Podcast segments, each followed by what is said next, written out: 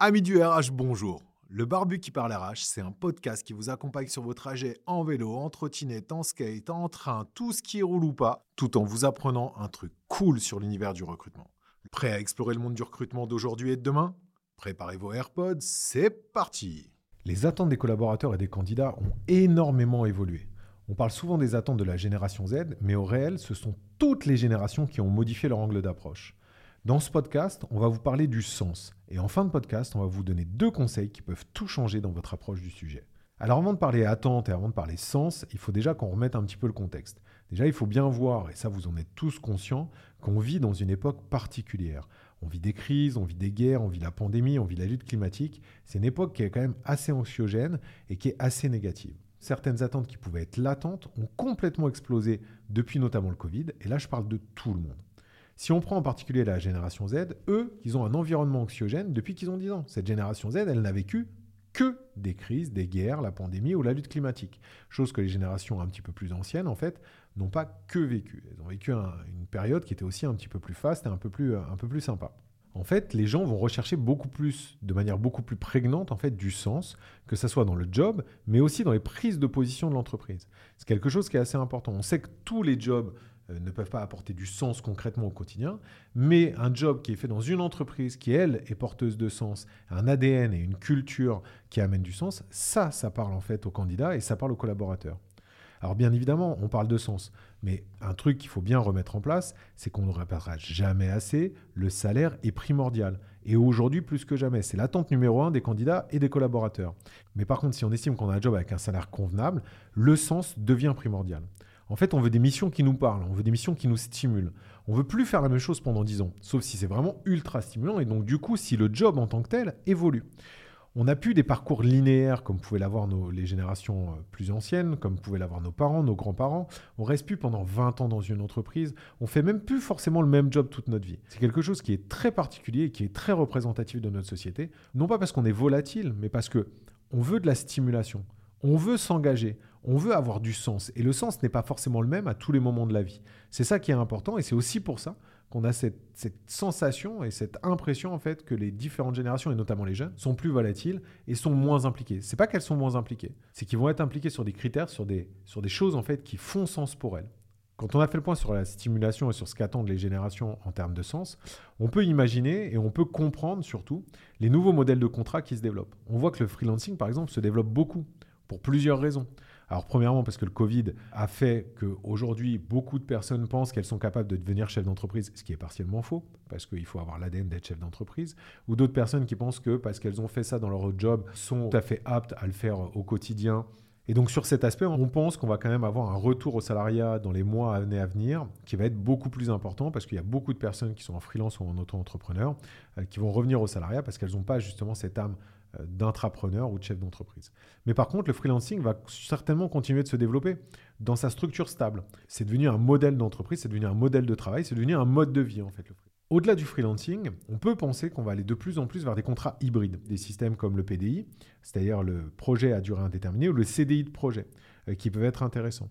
L'objectif, c'est de dire, OK, t'es candidat, euh, ça t'intéresse, cette mission-là t'intéresse, cette phase euh, de dans laquelle l'entreprise t'intéresse, c'est ça qui te stimule, tu veux contribuer à les développer sur cet aspect-là, bah viens, euh, je te propose un projet à durée indéterminée, c'est-à-dire qu'on part ensemble pour développer l'entreprise de tel point à tel point, sur tel aspect, et euh, pendant toute cette durée-là, bah, tu vas être avec nous. Si ça dure un an, bah, tu restes un an. Si ça dure deux ans, tu restes deux ans. Si ça dure deux ans et demi, tu restes deux ans et demi. Et ça, c'est intéressant parce qu'on recrute un candidat, on recrute une personne pour une mission. Donc c'est vraiment un mix entre le côté CDD, le côté freelancing et le côté sécurité de l'emploi. Je pense que le PDI a un réel avenir euh, dans ce nouveau paradigme du monde du travail qui existe aujourd'hui et qui est le fait justement de vouloir donner du sens constamment et ne pas vouloir s'enfermer quelque part. Euh, vouloir être sûr de pouvoir être toujours stimulé. Je pense que c'est vraiment un contrat d'avenir. Pour les entreprises, euh, il y a un objectif aussi derrière, hein, c'est de garder une stimulation constante des équipes et donc d'avoir des, personnes qui sont constamment engagées. Et quand on sait que l'engagement en France, ça touche uniquement 6% des collaborateurs, on sait qu'il y a un travail énorme à faire sur le sujet. Et il y a un développement énorme à faire sur le sujet. On vous avait dit que on vous donnait deux conseils en fait pour pouvoir vous lancer euh, sur ces aspects-là et pour pouvoir essayer de comprendre et comment mettre en place en fait du sens et répondre aux attentes de vos collaborateurs et de vos candidats. bah, C'est deux choses qui sont ultra simples. Euh, pour pouvoir travailler tout ça et savoir ce que vous devez faire, la première étape, c'est de travailler votre expérience candidat. Il faut que vous mettiez les candidats dans les meilleures conditions pour pouvoir dès à présent, dès la période de postulation, les fidéliser à l'entreprise. Et surtout, vous devez récupérer leur feedback. C'est ultra important. C'est leur feedback qui va vous faire progresser. C'est leur feedback qui va faire en sorte que vous allez pouvoir comprendre les attentes. Là, je parle de la partie candidat. Comprendre les attentes candidats pour pouvoir mieux leur parler et mieux les attirer, mieux les fidéliser à votre entreprise avant de les recruter. Pourquoi ils ont postulé? Pourquoi ils disent oui, pourquoi ils disent non? C'est ça qui est de primordial. C'est ça qu'il faut que vous sachiez. C'est peut-être même plus important de récupérer le feedback de tout le candidat plutôt que de recruter une personne. Parce que ce feedback vous permettra de jouer en fait et d'améliorer votre recrutement sur tous les autres postes. La deuxième étape, qui devrait d'ailleurs être la première, c'est de travailler l'expérience collaborateur. Et là, c'est pareil. Il faut absolument que vous récupériez le feedback de vos collaborateurs pour pouvoir justement bosser sur les aspects qui les intéressent.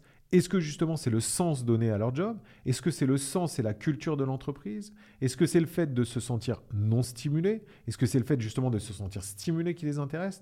En gros, il faut que vous posiez toutes les questions possibles et imaginables pour travailler votre expérience collaborateur et comprendre ce qui les ferait rester et ce qui les ferait partir. Aujourd'hui, c'est vraiment le contenu qui a le plus de valeur dans votre entreprise. Pourquoi? Parce que vos collaborateurs, l'humain qu'il y a dans vos boîtes, c'est ce qui a la plus forte valeur de vos entreprises. En dehors du fait que vous ayez une entreprise qui propose un, produit révolutionnaire ou qui ait une marque qui soit connue de tout le monde, ce qui ne sera pas le cas de 99% des boîtes, en dehors de ça, qu'est-ce qui va faire la force de votre boîte? C'est l'humain.